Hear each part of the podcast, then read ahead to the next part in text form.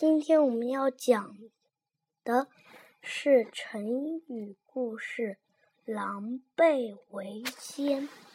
传说古时候有狼和狈两种野兽，狼的前腿长，后腿短；狈的前腿短，后腿长，所以它们俩是互补的。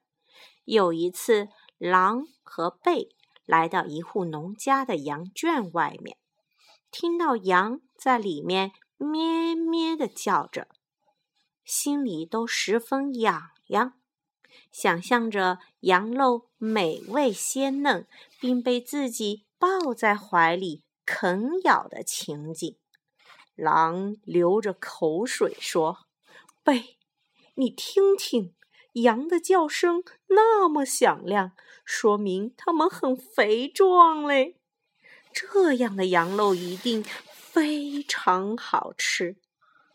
贝叹口气道：“是啊，羊的确肥壮，只是羊圈太高，我们都进不去。”狼过了好一会儿，眼珠一转，想了个办法。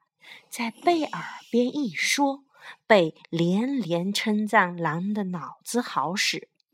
贝蹲下身子，让羊骑到脖子上，贝站立起来，把狼驮得很高，然后狼就用它的两条前腿攀上羊圈，猛地捉住了羊圈边上的一只羊，狼狈为奸。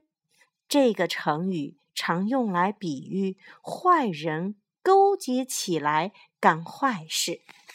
好了，你来说一遍成语“狼狈为奸”。